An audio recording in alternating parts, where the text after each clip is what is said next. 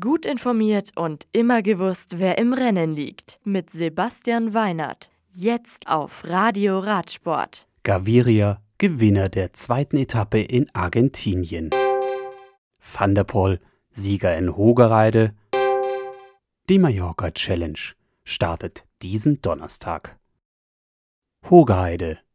Alpecin Phoenix Profi Mathieu van der Poel gewinnt den letzten Lauf des Cross-Weltcups der Saison 2019-2020 in Hogeheide.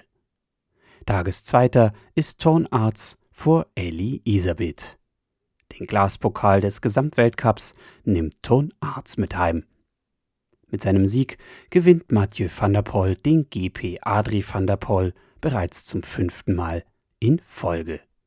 Der beste Deutsche ist Marcel Meisen als Tages 17. Das Rennen der Damen gewinnt Lucinda Brandt von Telenet Balois vor Annemarie Worst und Sanne Kant. Celine del Carmen Alvarado kommt nach einem Sturz als Tagessechste ins Ziel und kann ihre Gesamtweltcup-Führung nicht verteidigen. Annemarie Worst gewinnt so mit 15 Punkten Vorsprung auch den Gesamtweltcup. San Juan die von mehreren Stürzen überschattete, knapp 169 Kilometer lange zweite Etappe der Vuelta a San Juan in Argentinien gewinnt Fernando Gaviria von UAE Team Emirates. Er setzt sich in Pochito im Sprint gegen Agrupación Virgen-Fahrer Nicola Javier Naranjo und Marco Benfato von Bardiani CSF Faisanet durch. Bora Hansgrohe Profi Peter Sagan wird Fünfter. Die Gesamtwertung führt Fernando Gaviria vor Rudi Barbier an.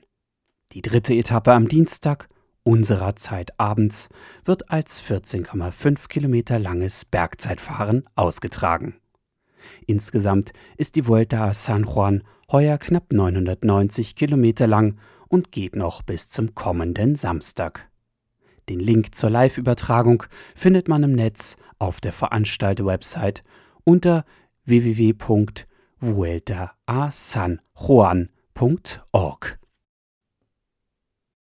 Fehlernis. Einige Teams starten am nächsten Donnerstag bei der 29. Mallorca Challenge in ihre neue Europasaison. Die Serie aus vier Rennen startet im Südosten der Insel mit der 170 Kilometer langen Trofeo Ses Salines. Weiter geht es mit der Trofeo Serra de Tramontana, der Trofeo Polenza und der Trofeo Playa de Palma. Insgesamt sind in den vier Tagen knapp 660 Kilometer zurückzulegen. Dubendorf am kommenden Wochenende findet in Dubendorf in der Schweiz, nahe von Zürich, die Radcross-WM statt. Dabei starten die U23 Herren bereits am Samstag um 13 Uhr ihr Rennen, die Frauen in der U23 und Elite am Sonntag gleicher Zeit. Die Elite Herren suchen am Sonntag ab 14.30 Uhr ihren neuen Weltmeister. Das Radio für Radsportfans im Web auf radioradsport.de